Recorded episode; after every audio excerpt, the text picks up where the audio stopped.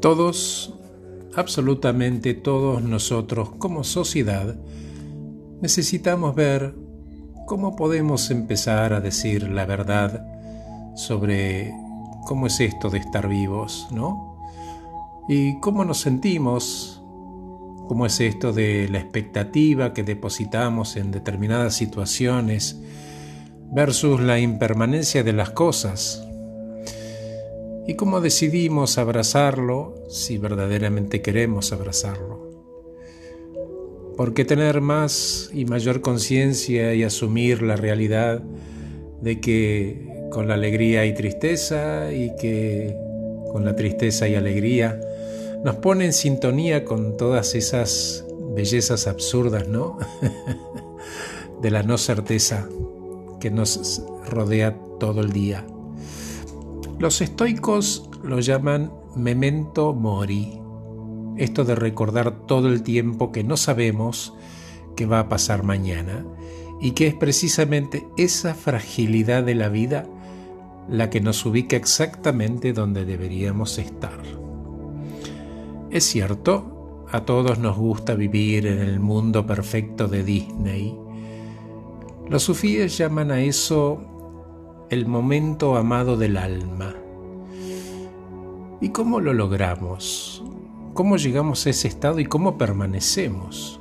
¿Cómo encontramos el mix personal entre lo trágico y lo bello que nos haga bien, que nos haga aceptar y desarrollar sobre todo el instinto compasivo del no maltrato a uno mismo? Un consultante con el que trabajé varios años murió de COVID hace poco. Y a partir de ese sabor amargo de la noticia, ¿no? de dejar ir a una persona tan joven, empecé a reflexionar sobre su vida. Me puse a pensar en todos esos actos de belleza que había hecho, tanto en su trabajo como profesional, como en una serie de aparentemente actos insensatos de belleza. Era médico y profesor de la universidad. Trabajó extremadamente duro e hizo un trabajo extraordinario. Y mientras tocaba la vida de la gente para que recupere la salud, también entrenaba a otros futuros médicos para que hagan lo mismo. Y en cuanto a esos actos insensatos de belleza que mencionaste, bueno, él adoraba la hidroponía y cultivar sobre agua y armó un invernáculo. De hecho, comí lechuga cultivada por él. Además, él tenía y sentía admiración por los pianistas. Y en palabras de él decía que la música es ese acto único, irrepetible y efímero que muere con la última nota. Esa pieza es única e irrepetible, no es como una obra de arte que queda un cuadro o una estatua. La pieza termina con la última nota.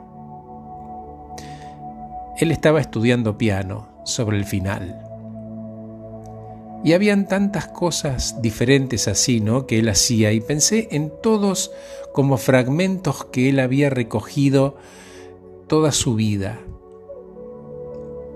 Y eso fue, sí, eso realmente fue una buena manera de pensar en él y de recordarlo y de llevarme a estar en paz con su pérdida.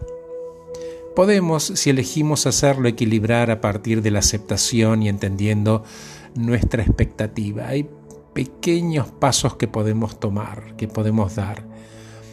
Y para disparar tu proceso te pregunto, ¿cómo te estás sintiendo hoy? ¿Cómo te estás sintiendo mientras escuchas esto? ¿Estás muy bien? ¿Estás emocionado? ¿Y te sentís alegre sintiendo todas estas cosas? Y vamos a empujarlo un poquito más. ¿Cuál es la probabilidad de que todas las personas con las que te vinculás realmente se sintieran así de bien como vos.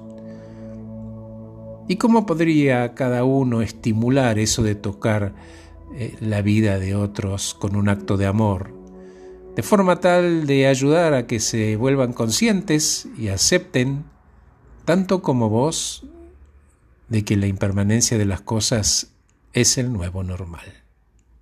Gracias por escucharme. Que estés muy bien. Soy Horacio Velotti.